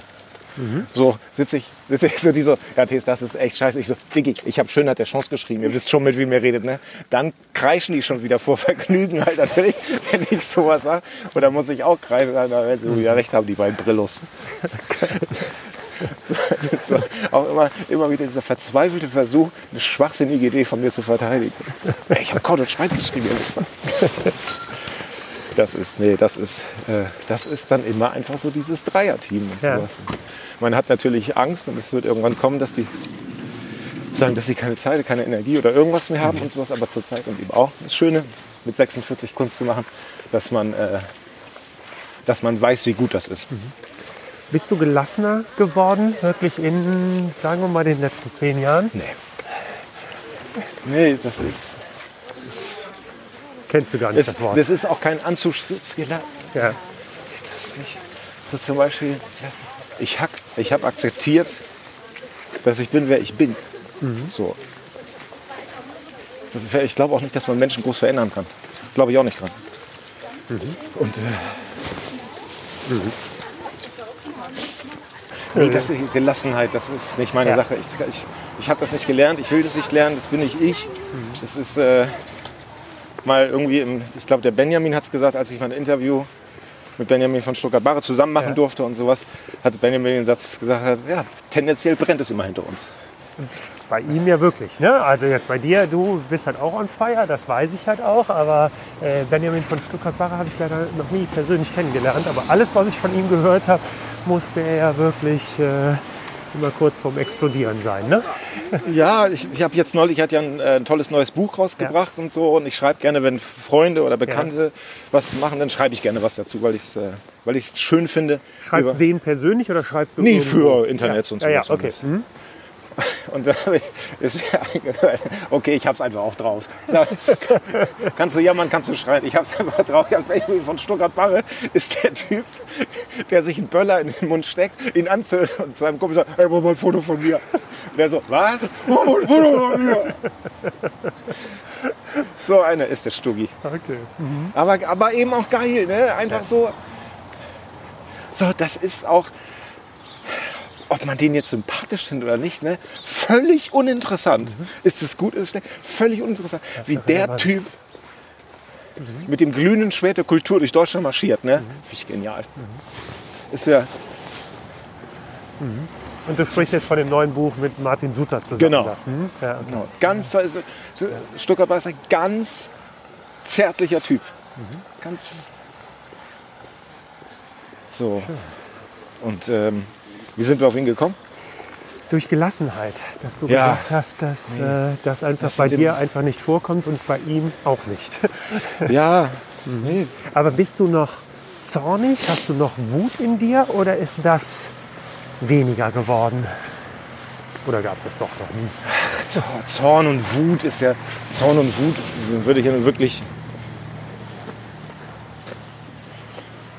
die, die Barrikaden vorne am Südstern zusammenschieben und sowas. Das ist, bei mir ist das eben, was, das ist doch gar nicht so schlecht bei dem einen Song. Mhm. Man, man, man hat es nicht aussehen, man kann es nur singen. Ja. Mein unverständliches Unverständnis? Nee, das hätten die Brillos mir nicht durchgehen lassen. Mein fundamentales Unverständnis gegenüber der Welt?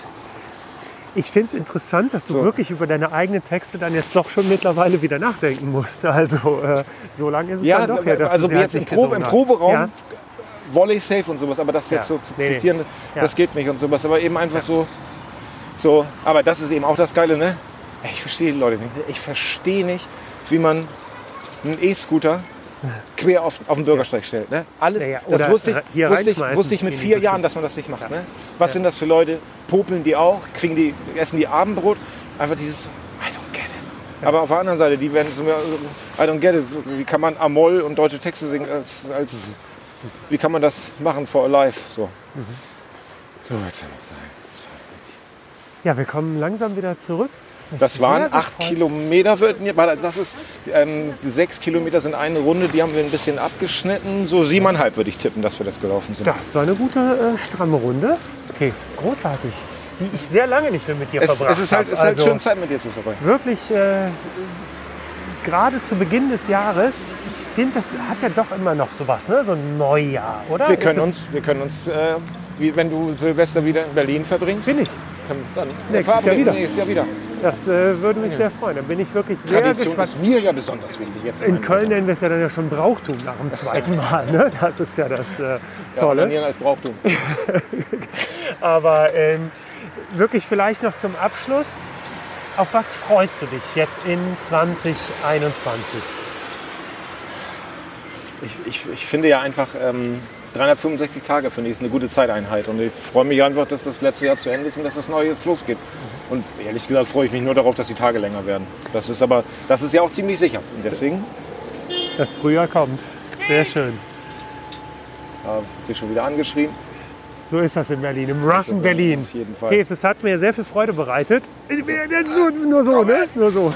Aber ähm, ich bin fest davon überzeugt, dass wir uns hoffentlich bald dann auch wieder auf einer Bühne wiedersehen, dass ich höre, das wie du Musik auch. machst, wie du äh, liest und werde das alles sehr verfolgen. Nee, das passt. Wie gesagt, da sind schon die ersten NRW-Dinger sind geplant. Ja, das war die erste Ausgabe von Walk und Talk. Mein Name ist Manuel Unger. Ganz herzlichen Dank an Thes Ullmann für seine Zeit und besten Dank auch an Tentacle Sync, die mir die Track East zur Verfügung gestellt haben. Das sind die Aufnahmegeräte, die wir genutzt haben, um diesen Podcast herzustellen.